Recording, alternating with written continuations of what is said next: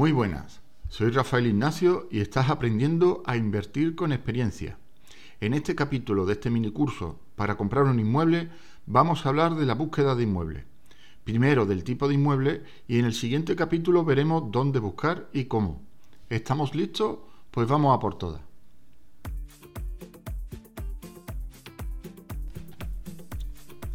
Bienvenidos a Invertir con Experiencia, un canal destinado a la formación y el conocimiento para que en la inversión de tu dinero tenga la mayor información posible. El riesgo en la inversión se combate con conocimiento y para tener conocimiento lo mejor es conocer a las personas que ya han realizado todo tipo de inversiones. Entrevistas, charlas y cursos destinados a aumentar tu mayor valor, tu mente.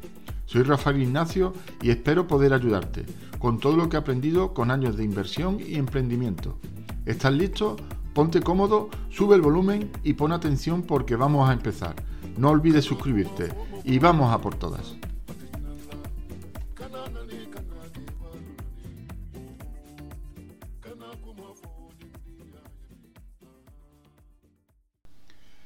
En este capítulo hablaremos de la búsqueda de inmuebles para comprar, todos los pasos necesarios y todo lo que hay que tener en cuenta a la hora de buscar la casa que deseamos. Antes de empezar tenemos que definir qué tipo de inmueble queremos, sobre todo orientado a cuál será nuestro inquilino ideal. Haremos un perfil tipo del inquilino que queremos y así sabremos qué inmueble necesita. No es lo mismo un inmueble orientado a soltero que a una familia con hijos. Tampoco será igual dependiendo del fin al que orientemos el inmueble, alquiler para larga estancia o vacacional. Haremos una lista con los requisitos mínimos que tiene que tener para que se adecue a nuestras necesidades. En la descripción de este vídeo o podcast te he dejado un enlace a un formulario en el que puedes rellenar los datos mínimos necesarios para comprar un inmueble. Si no está en la descripción, también lo puedes encontrar en mi página web, rafaelignacio.es. En esa, en esa lista, por ejemplo, debemos indicar el número de habitaciones mínimo que tiene que tener recomiendo como mínimo dos habitaciones, ya que de menos habitaciones es más difícil de alquilar. La cantidad de baños dependerá del número de habitaciones, ya que deberá de ser proporcionales. Importante ver si son necesarias reformas o solo un lavado de cara. En caso de ser necesaria una reforma, habrá que valorar su importe lo más preciso posible. Sobre la cocina, sin embargo, suelo ser bastante escéptico, yo siempre la cambio. Muy raras veces puedo aprovechar los muebles, aunque sí los electrodomésticos. No es necesario hacer una cocina ostentosa y sin embargo hay que ser muy diligente puesto que suele ser un peso muy importante en la dirección, en la decisión de los inquilinos. Lo importante en este caso es que el alicatado esté en buen estado, que no se desprenda. Si se, si se pueden observar bolsas o algún azulejo caído, casi ten por seguro que habrá que alicatar la cocina de nuevo. No es un problema, pero habrá que tenerlo en cuenta como gasto de tiempo y de dinero. Asimismo, habrá que comprobar las tomas de agua y los desagües. Será de aplicación lo mismo para los baños, aunque en este paso es más probable que podamos aprovechar los sanitarios. A mí personalmente me gusta poner plato de ducha y mampara, pero no es un requisito esencial. Si la bañera está bien, no es necesaria cambiarla. La iluminación es mi secreto. Una vivienda iluminada marca la diferencia. Siempre pongo iluminación de bajo consumo y de alta intensidad. Distingo colores claros o blancos para la cocina, baños, lavaderos y zonas comunes como el pasillo y colores más cálidos para las habitaciones y el salón. De esta forma se consigue sacar todo el potencial a casi cualquier inmueble. Cuando se alquila un inmueble es muy importante despersonalizarlo, es decir, que el inquilino no aprecie que la vivienda tiene el estilo personal de otra persona. Con óleo neutro y pintar la casa de blanco ayuda mucho en este sentido. Hay que evitar detalles personales en el inmueble. De todas formas, de este apartado hablaremos en otro capítulo.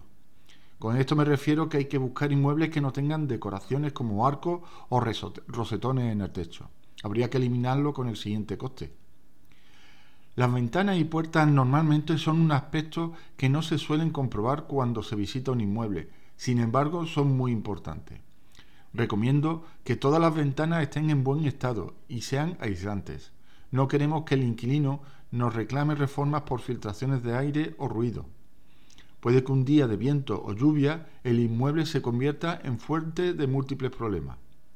También la puerta principal es muy importante, tanto a nivel de seguridad como que es lo primero que verá el inquilino. Recomiendo instalar siempre una puerta nueva, moderna y resistente. Puede marcar la diferencia ya que los inquilinos quieren sentirse seguros. También cuál sería la planta ideal. Eso dependerá de si tiene o no tiene ascensor. Si tiene ascensor yo recomiendo lo más alto posible. Tendrá mejores vistas y sobre todo más luz. En el caso de que no tenga ascensor recomiendo no más de un segundo y a ser posible evitar los bajos.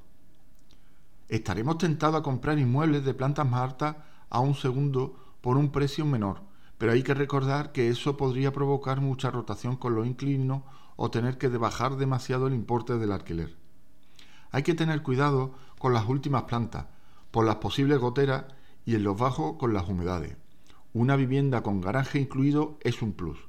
Aumenta el atractivo de la misma, sobre todo en zonas con dificultades para aparcar, y suelen ser el importe de los mismos más baratos que comprarlos por separado, incluso fiscalmente. Desde la COVID, las familias buscan inmuebles que incluyan terrazas, aunque no sea muy grande. Al igual que la iluminación, hay que intentar evitar los inmuebles con forma de túnel o con poca o nula iluminación. Intenta ver los inmuebles a la hora de más luz y será esta la hora a la que nosotros la mostraremos. Como te he indicado, he incluido en la descripción un enlace a un formulario en el que podrás marcar todos los requisitos que debe reunir un inmueble, para poder decidir cuál es el inmueble tipo que quieres comprar. Si no está en la descripción, también lo puedes encontrar en mi web rafaelignacio.es. En los próximos capítulos trataremos la búsqueda del inmueble, ya sabiendo de antemano qué es lo que buscamos. Te animo a que participes y hagas preguntas o comentarios. Intentaré en la medida de lo posible ayudar a quien lo necesite. Por último, si quieres recibir un aviso sobre cuándo publico otro vídeo o audio, suscríbete y pulsa la campanita. Y te agradecería mucho que me recomiendes para poder difundir a más personas mi experiencia y ayudar en lo que pueda. ¿Estamos listos? Pues vamos a por todas.